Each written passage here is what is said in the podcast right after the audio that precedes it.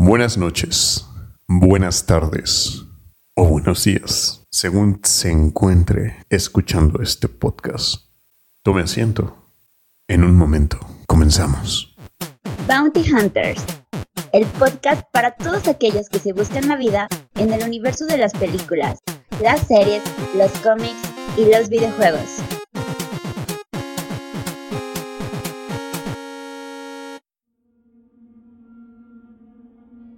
Las películas y series forman parte de nuestro ADN como programa.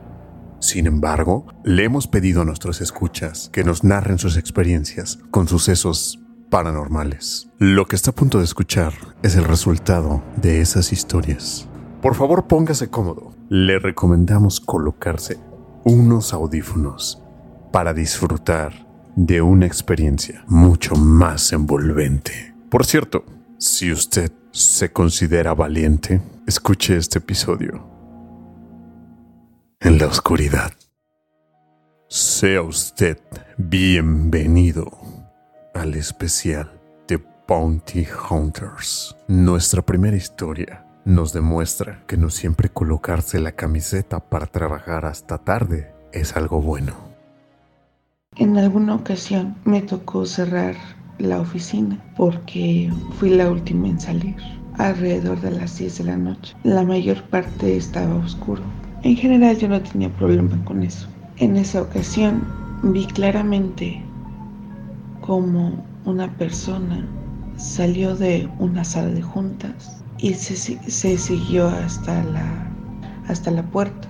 En ese momento yo pensé que yo era la única pero no se me hizo extraño, se puede haber quedado alguien más. Y como no conozco a todos, dije, ok, alguien más se quedó, no hay problema. Solo se me hizo extraño. Continué trabajando, termino mis actividades y salgo de la oficina. En el momento en que, en que salgo, yo me aseguro de colocar el pasador, cerrar perfectamente con llave la oficina. Pero entonces, ¿qué pasó? Cuando yo voy hacia mi vehículo, me doy cuenta que olvido las llaves del carro. Así que regreso a la oficina y estaba abierto. Yo dije, ok, a lo mejor imaginé haber cerrado. Abro y hay luces encendidas. Yo recordaba haber apagado todo. Y qué extraño. Así que vuelvo a ingresar apago las luces y salgo. En eso el oficial de policía que se encontraba como vigilante en el turno va hacia donde yo me encontraba, preguntándome si había algún problema. Yo le comenté que no, solamente iba por mis llaves. Solo le dije que se me había hecho extraño la cerradura de la puerta. Salimos, apagamos todo. Ya, que estamos saliendo, entre los dos nos aseguramos de cerrar la puerta. Inclusive hasta hicimos pruebas en donde notábamos que no se podía abrir. Le empujábamos, jaloneábamos, vamos retrocediendo, nos retiramos y cuando nos vamos retirando justamente escuchamos el sonido de la puerta abrirse. En ese momento se nos erizó la piel a mí principalmente. Y el oficial nos comentó, bueno, me comentó, que eso pasaba seguido, que era una de las razones por las cuales él no ingresaba a la oficina. Ahí me contó que en las noches había una persona que se veía que estaba dentro de, las instalaciones. El oficial en dos, tres ocasiones, al ver a la persona, llegó a ingresar pero jamás encontraba a nadie. Esta era la razón por la cual se prendía y apagaban las luces. Cuando el oficial se dio cuenta que era un fantasma, dejó de ingresar a las instalaciones. No sé qué pasó en ese momento por mi mente. Sé que se me erizó la piel y lo único que estaba sintiendo era la sensación de querer irme en ese momento. Le describí a la persona que había visto, al oficial de policía, y él me comenta que justamente esa era la persona que se aparecía todas las noches. Me retiré Y créeme que nunca he vuelto a salir tan tarde.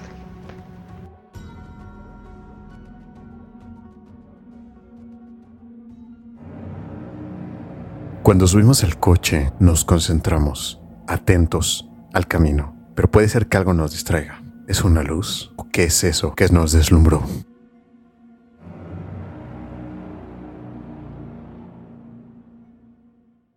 Era una noche con neblina allá por Xochimilco, cuando de repente pasé por una calle que estaba muy sola. ¡Ay, qué fácil! ¡Ah, más difícil! Fuera de cotorreo, sí es verdad, o sea, de por sí, Xochimilco en la noche tiene como que una vibra en las calles que están muy solitarias. Tiene una vibra, ah, no pesada, pero sí se siente algo. Entonces esa vez, fuera de cotorreo, de cuenta, llegué, dejé a un usuario en su casa y pasé por una, por una calle que estaba sola. Había que nada más como tres entradas. A, a- o sea, supongo que a condominios o qué sé yo, ¿no? Y haz de cuenta que de donde yo estaba en la esquina, como a 200 metros, se veía una persona, un, yo estoy seguro que era un hombre. El macho. Y traía un- una camisa naranja, por eso te digo que estoy seguro que era hombre. El macho. Cuando llegué al punto, no había nadie. O sea, nadie, nadie, nadie, nadie, nadie. O sea, yo le di X, ¿no? Yo dije, "Ay, pues a lo mejor era la sombra de algo, qué sé yo. Avancé 200 metros más y, güey, se me apagó el carro, o sea, se murió el carro. Cuando lo volví a prender, se, se había muerto como si le hubieran desconectado la batería porque se reinició todo. Supuse que había sido el reflejo de mis luces y a lo mejor, no sé, había luz con movimiento, luz de detección de movimiento, ¿no? Pero no había nadie. O sea, Xochimilco tiene esas vibras. No, ya en la noche son calles muy oscuras y tienen esas vibras. Manito, me dio miedo.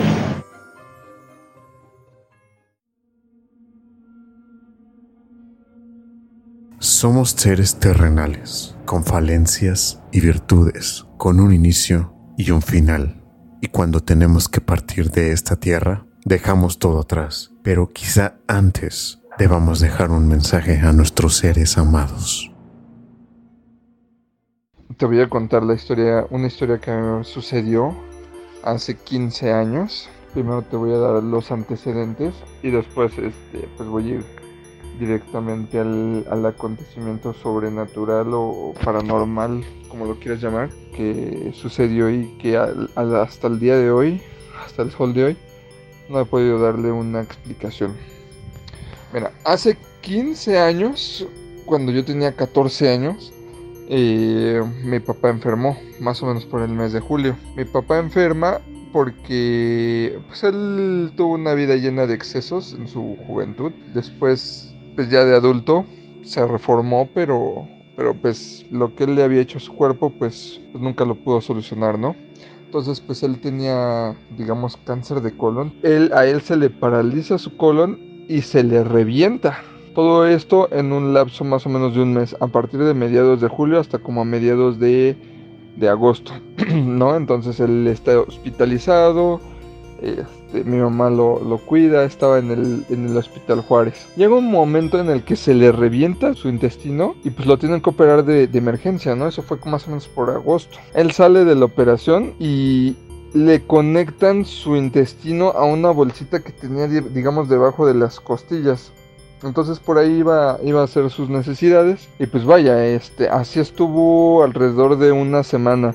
Y él se, él, él se da cuenta, no sé de qué manera, no recuerdo. Le dice una enfermera, él solito autoexplorándose se, da cuenta que ahora pues su vida va a ser así. Entonces pues él toma la decisión de suicidarse. Eh, se toma el medicamento que ahí tenía. Él, como te comentaba, tuvo una vida llena de excesos y al final de su vida pues seguía teniendo una adicción a los eh, clonazepanes, diazepanes y todo ese tipo de farmacias. Él diarios tomaba una. Entonces, pues cuando eres farmacodependiente, pues no, no puedes eh, alejarte de ese tipo de sustancias por mucho tiempo. Entonces, eh, estando en el hospital, pues le tenían que le tenían que estar administrando ese medicamento. Él decide suicidarse y, y se toma una cajetilla de esas madres entera, se toma algunas inyecciones, eh, incluso con el, bueno, ampolletas. Pues él queda inconsciente. Los, los doctores se dan cuenta de lo que había sucedido, no sé, cinco minutos después. Lo reaniman, pero pues él tiene ya este muerte cerebral, ¿no? Cuando él fallece, él fallece un martes 4 de septiembre del, del 2007.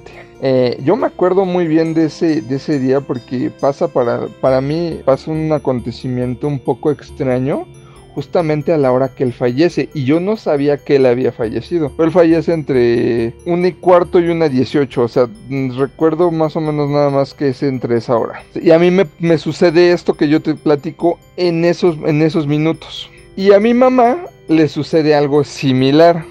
A mi mamá ella estaba eh, limpiando la casa, estaba en la casa y estaba, este, pues no sé, o sea, mi mamá tenía los nervios destruidos, ¿no? Estaba, no sé, relajándose, escuchando música, estaba haciendo algo. Entonces a esa hora también le sube todo el, volumen del, del estéreo. Mi mamá se queda así como de qué pedo, ¿no? Y bueno, pues ya X a los minutos, no sé cuántos minutos, a lo mejor a mi mamá le avisaron hasta las 2 de la tarde o una 40 si tú quieres que mi papá había fallecido. Entonces pues ya se pone a llorar y le habla a mi hermana, mi hermana viene en chinga. Fallece mi papá, pues organizamos el sepelio, yo este pues estaba muy triste, fue algo muy fuerte para mí, muy fuerte, muy muy muy muy muy muy fuerte como no te imaginas. Lo resentí mucho, le lloré mucho Estuve ahí en su ataúd, pegado a su ataúd casi toda la noche. Tenía muchas preguntas en mi mente. Me imaginaba que era, pues que, que era la última vez que lo veía. Y quería yo grabarme su figura. Él se veía muy tranquilo, se veía muy en paz, parecía un muñeco. Pues ya llega el momento de, sepultarlo, lo, sepultamos. Él tenía una cruz eh, dorada, eh, que viene siendo de plástico en su ataúd, y esa se la quitan. Y esa, esa cruz bueno, ese, ese Cristo aún lo conservo, lo conservo en una, en un, este, en una cruz de, vidrio y bueno, para mí es como un amuleto de buena suerte o de protección porque realmente, yo te lo puedo decir así, eh, él siempre me ha cuidado a través de, de, eso. No sé, a lo mejor yo, yo le pido con mucha fe o con mucho miedo, me acerco ahí a él en momentos muy difíciles y siempre, pues vaya, puedo, este, puedo contar con él. Aunque no me lo creas, aunque nadie me lo crea, no, no importa, o sea, siempre lo hago y, siempre funciona. Y bueno, pues yo quedé un poco, digamos, traumado al punto en el que, en el que ponía, o bueno, yo salía de la secundaria, empecé a ir a la secundaria pocos días después de que él había fallecido y cuando regresaba no había nada en nadie en mi casa porque mi hermano pues tenía que trabajar, mi mamá pues se metió a trabajar otra vez, entonces pues yo estaba solo. Y una de las cosas que hacía muy extrañamente es que ponía su ropa en su cama como formando su silueta. No sé por qué lo hacía, no sé, solo sé que yo sentía mucho dolor. Y pues vaya, de alguna forma creo que esa fue mi manera de expresarlo. En una de las locuras que yo atravieso, era las aproximadamente las 8 de la noche. Debió de haber sido también septiembre, no recuerdo el día, bueno, el mes, ni el día. Pero yo estaba grabando con mi celular, era un W300. Eh, estaba grabando y entré a grabar a su cuarto. Entonces yo entro a grabar a su cuarto, ya sabes, normal, de, de esquina a esquina. Prendo la luz y de esquina a esquina empiezo a grabar. Entonces, aquí viene lo extraño. Cuando yo reproduzco el, el video, inmediatamente se ve como yo prendo la luz. Un segundo o medio segundo después de que yo prendo la luz, se ve una silueta sentada en su... era como una silla sillón. Estaba ahí sentado. Digamos, era su silueta. No te puedo decir que exactamente su forma. Pero era su silueta y, la, la puedo reconocer hasta el día de hoy. O sea, su manera de caminar. Y yo veo como él se levanta, da unos pasos, digamos dos, y desaparece. O sea, todo esto súper rápido, apenas si se podía apreciar en el video. Entonces yo me quedo así como en shock, o sea, con mucho miedo y mucha incertidumbre a la vez. Y digo, ¿qué pasó? Y, y, me espanté mucho, o sea, realmente me espanté mucho. Y voy corriendo con uno de mis hermanos y le digo, mira, y, y él lo vio, pero pues bueno, él es digamos, mi único testigo. Pero... Entonces yo en ese momento experimento mucho miedo, pero también digo o pienso, no, no, no, no, no, no, tengo que borrar el video, no puede, no puedo dejarlo, no puedo dejar que él esté ahí. Y eliminé el video, eliminé las pruebas. Pues vaya, este, no sé, no sé cómo es posible que yo lo haya visto. Eh, siempre he sido muy incrédulo con respecto a esas cosas, pero eso me pasó a mí, yo lo vi, hasta el día de hoy lo sigo recordando 15 años después. Y siempre que me acerco a él, siempre hay alguna respuesta. Eso, eso es muy importante mencionarlo. Un suscriptor nunca llega tarde, ni pronto. Llega exactamente cuando se lo propone. Así que suscríbete y síguenos en nuestras redes sociales. Y ya que estás por ahí, dale like. Recuerda, yo solo te ofrezco la verdad. Nada más.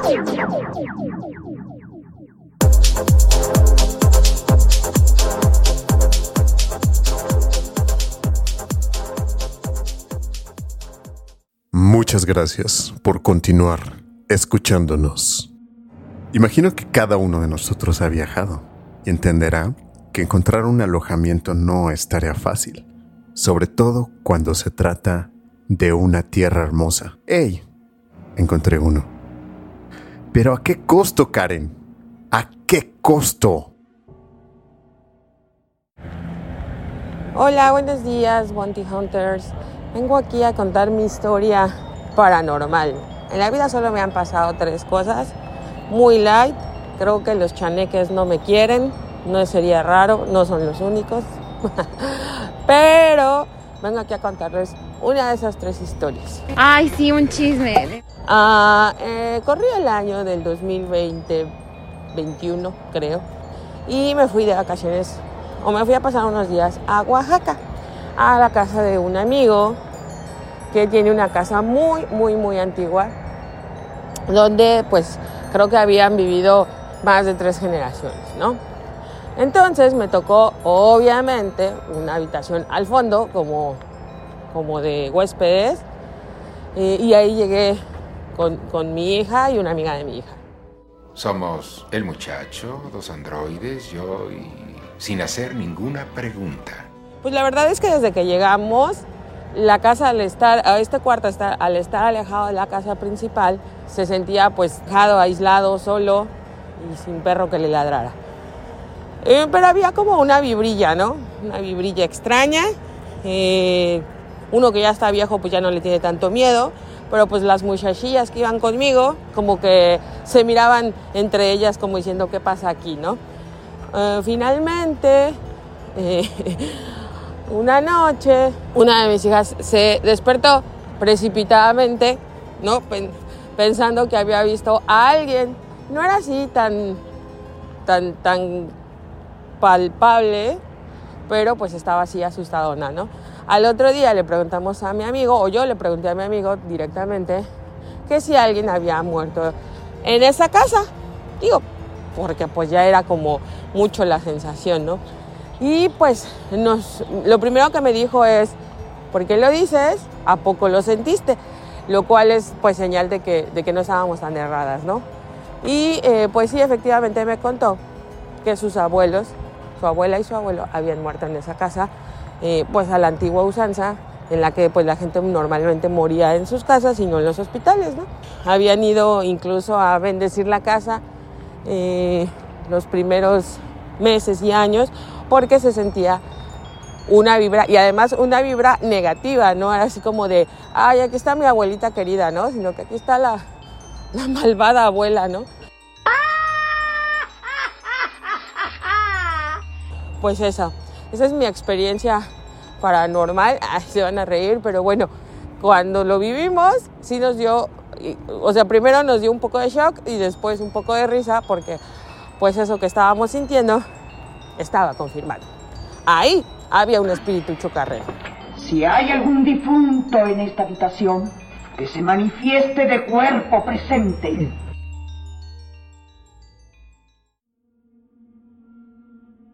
Cuidado. No olvides cerrar el portal o serás testigo de aquello que sale. Y te aseguro que quiere quedarse. Por allá del año 2004, una novia de mi hermano que estudia en un colegio privado, se les ocurrió jugar un juego muy similar a la Ouija que tiene que ver con un libro. La verdad es que te mentiría cómo se...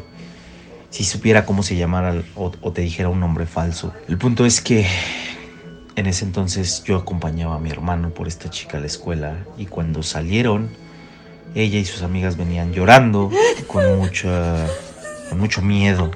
Y pues a lo que preguntamos qué era lo que había pasado, nos dijeron que habían jugado un juego donde pues habían invocado entes y que en el salón donde estaban un momento en donde cuatro bancas fueron aventadas sin ninguna corriente de aire, evidentemente son bancas, sabemos lo pesadas que pueden llegar a ser para que una simple ventisca los, las mueva. Preguntamos qué era lo que había pasado, ya nos contaron, nos dijeron que el juego les decía que tenían que cerrar el, portal, cosa que no habían hecho. Se fueron a sus casas todos, eh, nosotros de camino a casa de mi cuñada, llámalo coincidencia, pero en ese entonces el transporte en el que íbamos estuvo a punto de chocarnos e impactarnos del lado nosotros íbamos sentados. Entonces había varias cosillas ahí que, que estaban raras, porque era un viernes, al otro día se habían puesto de acuerdo para volverlo a jugar y poder cerrar este, este vórtice. Al llegar preguntamos que cómo les había ido, todas habían tenido pesadillas, en sus casas les habían pasado cosas. Nosotros antes de acompañar a, mi cuñada en nuestra casa, eh, de repente una bocina que estaba en una parte de arriba se cayó. Pero no se cayó de una manera normal, sino hizo una parábola. Y me acuerdo que mi papá fue el que vio y dijo, ¿qué es lo que acaba de pasar? Porque no hay manera de que se caiga, de esa manera como si de abajo la hubieran aventado, ¿no? De, de la parte de abajo de la bocina la hubieran cargado y aventado. Tal, llegamos con estas chicas, pasaron cosas muy extrañas durante el proceso, se empezaron a presentar efectos y eventos paranormales. Entre ellas, entre esas cosas, un niño se nos acercó con la mirada triste, nos dijo algo así como de, ¿ya vieron al Señor? Eh, en un triciclo iba el niño. A otra chica, en ese entonces estoy hablando de 2004, se, todavía se usaban los pantalones acampanados, todavía teníamos esa inercia de finales de los 90 y a una chica que llevaba unos pantalones en una parte del acampanado se ve como pues la golpea, ¿no? Le dan una patada o, un manazo, ¿no? Y, la mezclilla se mueve. A otra chica vimos cómo le jalaron el cabello. Eh, otra niña aseguraba que sentía como la le ponían una mano en un hombro todo el tiempo. Total, se logró cerrar y cada una se fue a su casa. Nosotros nos fuimos a casa de mi ex cuñada, ¿no? Y estando ahí, sucedió algo bien curioso. Estábamos en, el, en la sala. Era una sala y un comedor muy grande. El comedor, imagínate, era un comedor para 12 personas. ¿no? En ese comedor donde terminaba el comedor del lado derecho había una puerta que llegaba a un estudio y luego eh, del otro lado era un pasillo que iba hacia la cocina. Y del otro lado del, del comedor donde terminaba la otra punta estaba la sala. Enfrente al comedor había un sillón y del lado, o sea, pegado a la pared, que no veía, digamos, hacia el comedor, sino hacia la otra pared, estaba otro sillón. Estábamos sentados, eh, mi hermano y mi excuñada en el sillón justo que daba hacia el comedor, donde veías la entrada del pasillo y la entrada hacia la cocina, y yo en el otro pasillo, en el otro sillón, perdón. En ese sillón yo me senté y de repente estábamos escuchando música y se acaba la canción, se sintió muy frío la habitación y en eso yo empiezo a sentir una energía muy rara que emanaba del lado izquierdo. De, de reojo alcanzó a ver una silueta blanca como a unos como a un metro de altura flotando. es algo que no te puedo asegurar debido a que yo no lo vi de frente, pero sí de lado en una periferia. Y en eso yo dije, a lo mejor yo estoy alucinando, volteo a ver hacia mi hermano y mi cuñada, mi hermano estaba dormido y mi cuñada tenía una cara de horror. Y le dije, ¿estás viendo lo que yo estoy viendo, verdad? Y nada más me asintió con la cabeza. Y vimos cómo eh, la entidad se metió al pasillo de la cocina y se fue para perderse. Ese día llegamos a casa y yo dormí bien, pero mi hermano soñó con una entidad negra que se le sentaba en, la cama y le, lo veía fijamente con, con ojos negros. Lo curioso es que a varias de las niñas también tuvieron ese sueño. Mi cuñada eh, sintió como la aventaron a la cama. Y aquí viene lo curioso, ¿no? Mi papá esa noche empezó a gritar. Nos levantamos y vemos como mi papá tenía una pierna fuera de la cama. Eh, pues prendimos la luz, mi mamá pues se sacó de onda. Y a lo que preguntamos qué pasó, dijo, es que soñé que una entidad me estaba jalando hacia la puerta. Resultaba ser la misma entidad que mi hermano había soñado que se le había sentado. Sueño, ficción. La cosa es que sí pasaron cosas raras. Y bueno, en general esa es la historia. Después de eso tuvimos todavía un par de días de presentaciones paranormales que movían cosas. Se encendía el radio, pero como tres, un par de días, tres días, fueron disminuyendo. Hasta que dejaron de aparecer, hasta que dejaron de, ser constante dentro del, de la casa y también las, las niñas que jugaron dejaron de experimentarlo, pero pues esa es la historia. Una herencia, oro, plata, joyas. Oh, no, no, no. Esta herencia es un don. Y tú sabrás si quieres usarlo.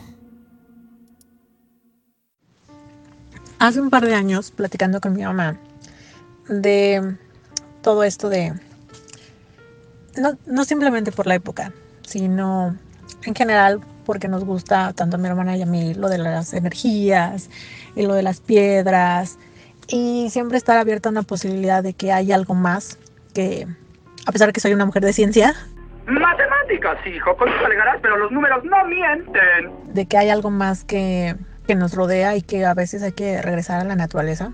Estábamos con mi mamá y un día ella nos dijo, bueno, es que ustedes saben que mi mamá, o sea, su abuelita, tenía familia o tenía un don. Nosotras nos sorprendimos, nos miramos como, ¿es en serio? O, o simplemente es como parte de la conversión.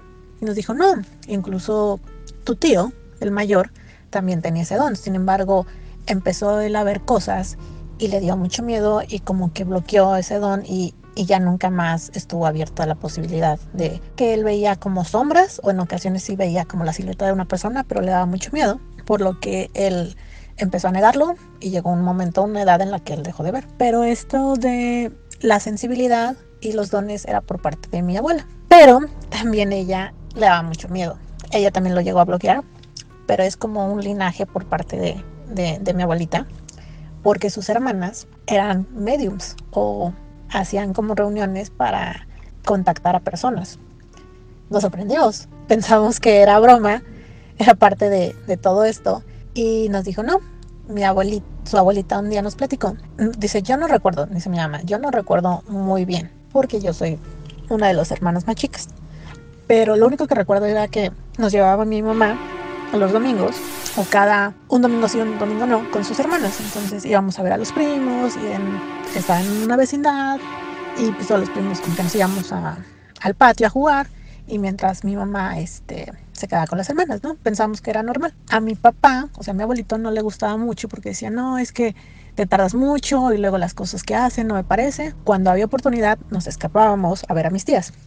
Hasta que mi mamá nos platicó, esto dice obviamente mi mamá, que hacían estas reuniones porque había en ocasiones que las mismas hermanas de mi mamá se sentían mal o se sentían raras y era de algo tienes o de seguro agarraste a alguien en la calle, ¿no?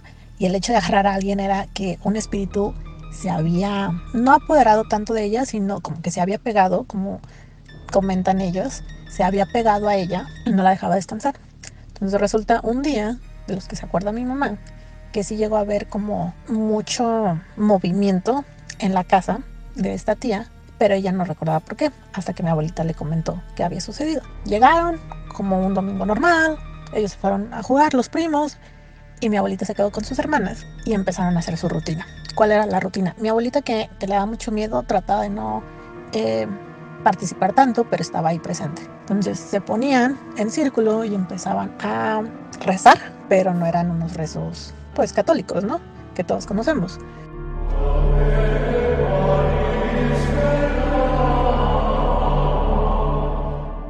Sino eran, eran diferentes. Mi mamá dice que su mamá le comentaba que eran diferentes. De repente una de las hermanas, que era la que estaba más abierta y que era como la intermediaria, la medium, empezó a cambiar su voz y empezó a hablar diferente, al grado de que se escuchaba una voz de un señor como de 50 años cuando la tía de mi mamá tenía alrededor de 30 y una voz pues masculina. Y le empezó a decir que era un militar que tenía que decirle algo a su esposa y pues había agarrado como a, a la tía de mi mamá para que fuera a darle el mensaje. Sin embargo, de repente el militar no quería abandonar el cuerpo, ¿no? Ya, ya mi tía, bueno, mi tía abuela ya sabía el mensaje, pero no quería eh, dejar el, el, cuerpo. Entonces empezó a decir maldiciones y empezó a decirles cosas a, las tías de mi mamá. Y el esposo de, de esta tía iba a regresar y a él no le gustaba que hicieran eso. ¿no? Eso, esas reuniones, porque si es que creo que también es peligroso, o a lo mejor y luego no te vas a poder salir de la transición. Él sabía que tenía este don su esposa. De repente se tardaron tanto en que este espíritu se saliera de ella, que cuando menos vieron ya era la hora que iba a llegar eh, el esposo, el tío, ¿no? De mi mamá. Se empezaron a asustar y empezaron a, a decirle más de vete, vete, no sé, quería ir. Tuvieron que pegarle, literal, a la tía de mi hermana, a sus hermanas, para que esta espíritu se saliera de su cuerpo y aún así decía a mi mamá que alcanzó a ver su tía y se veía muy pálida, ¿no? Y su mamá, mi abuelita, se asustó mucho porque parecía como si se le hubiera bajado la presión, como si hubiera tenido entre un choque hipovolémico y un infarto y no sabían qué hacer. Poco a poco se recuperó y a los cinco minutos llegó su esposo. Entonces eso a mi mamá la dejó impactada cuando mi abuelita le platicó. Le dijo, por eso yo sé que tu hermano tiene un don porque nosotros lo tenemos desarrollado. A mí me ha dado mucho miedo y yo le puedo ayudar a, tus tías a contactarlo, pero yo nunca quiero ver porque a mí me da mucho miedo y siento que en algún momento no se va a poder desprender de mí los espíritus. Esta tía llegaba a ayudar a ciertas personas, pero al final sí tuvo como una muerte media rara. Uno de sus hijos se volvió loco y se suicidó. Y ella ella aparentemente falleció de causas naturales, pero nunca pudieron saber qué enfermedad tenía. Empezó a decaer mucho, pensaron que era cáncer, le hicieron estudios y nunca llegaron, que era, nunca llegaron a la conclusión de que era cáncer. Simplemente un día para otro, pues, amaneció muerta. Entonces, hay un don, hay una línea, no sabemos si mi hermano y yo la tenemos, tal vez sí, tal vez no la hemos desarrollado pero eso de que hay dones y hay energías y a veces no trascendemos a otro plano por algo, sí existe.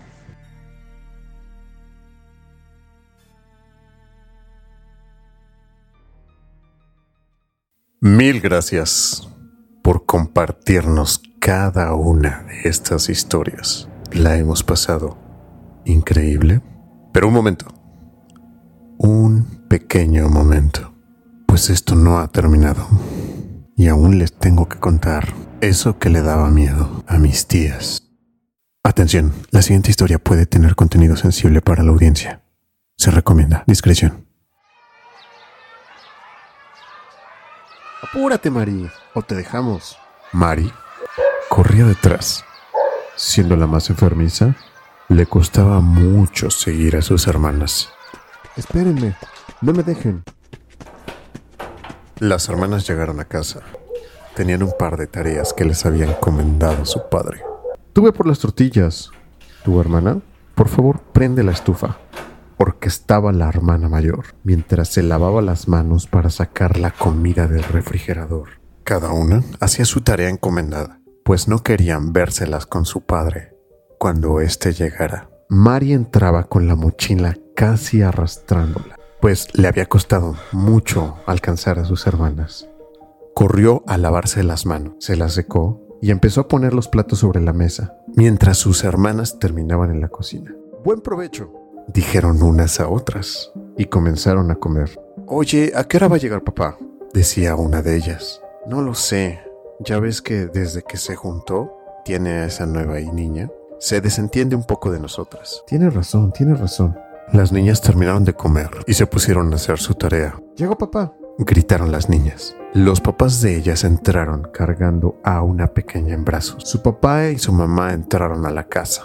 Venían cansados de trabajar y lo único que querían es sentarse a comer. Platicaban de varias cosas, lo uno, lo otro. Continuó la tarde y cayó la noche. Se alistaron para irse a dormir. Que descansen, hijas, dijo su padre.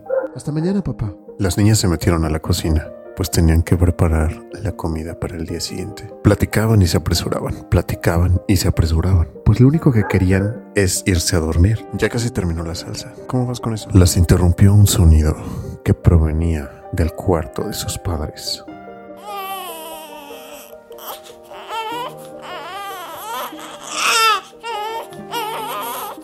¿Sí escuchan? Sí. Ve a ver. No, ¿qué? A ver tú. Discutían las hermanas, pues sabían que su padre no se ponía de un buen humor cuando lo despertaban y a las niñas les daba miedo interrumpirlo. Yo voy, dijo Mari, pues le preocupaba mucho el sonido del bebé, así que se armó de valor y se acercó a la recámara. Sus hermanas se asombraron y detuvieron todo lo que estaban haciendo para ver si le daban sus nalgadas a Mari. Se acercó y cuidadosamente pegó la oreja en la puerta para poder escuchar lo que estaba pasando. Están hablando, susurró Mari a sus hermanas, tan bajo que únicamente pudieron entenderle por la articulación de sus labios. Toca la puerta. Sus hermanas la invitaron a tocar la puerta. No abren. Insistió. Qué raro. ¿Por qué no responden? La charla entre su papá y su madrastra continuaba, pues ella los escuchaba hablar y se le hacía raro que no contestaran. Se rascó la cabeza y dijo, Papá, papá, la niña está llorando. Continuaba la plática. Papá, intensificó Mari. Desde la cocina, sus hermanas estaban perplejas, pues no daban fe a que la puerta no se abriera ni comenzaran los regaños. Voy a entrar y que sea lo que Dios quiera. Temerosa, abrió la puerta lentamente. Y vio que las luces estaban apagadas. Sus papás se encontraban durmiendo. ¿Qué? Pues se preguntaba cómo era posible que los hubiera escuchado si ellos se encontraban profundamente dormidos. Mari, Mari. Sus hermanos desde la cocina corrían rápidamente, pues se había cerrado la puerta cuando ella entró. Abre, Mari, abre, abre, abre. Del otro lado, pálida, en shock, no podía creer lo que estaba viendo frente a sus ojos.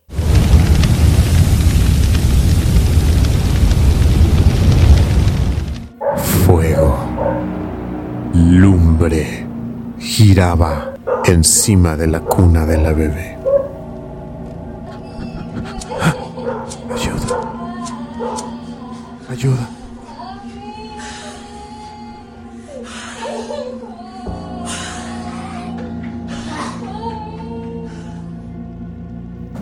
Súbitamente, la esfera comenzaba a acelerar y golpeó contra la persiana del cuarto. Eso intentaba salir y golpeaba y golpeaba y golpeaba. Finalmente, atravesó el muro y salió al patio. El perro de la familia no paraba de ladrar. Las hermanas que se encontraban afuera vieron huir la bola de fuego. El papá de Mari despertó, volteó y la vio parada frente a su cama, rezando. Rápidamente abrió la puerta. Sus hijas estaban perplejas, pues habían escuchado todo. El papá no sabía qué pasaba. Salió, pues le habían dicho que eso podía seguir allá afuera. Buscó y buscó. Ya no había nada. Regresó dentro de la casa y el más calmado dijo que algo le impedía despertar, que no podía hacerlo, que había escuchado cómo llamaban a la puerta, cómo la niña lloraba, pero simplemente no podía, hijas, como si estuviera en un profundo sueño. Él fue testigo de todo. Mi tía me contó esta historia y estaba totalmente convencida de algo. Eso que vio esa noche no era nada más ni nada menos que una bruja intentando devorar a la bebé. Y no sería la última noche que verían algo sobrenatural como eso.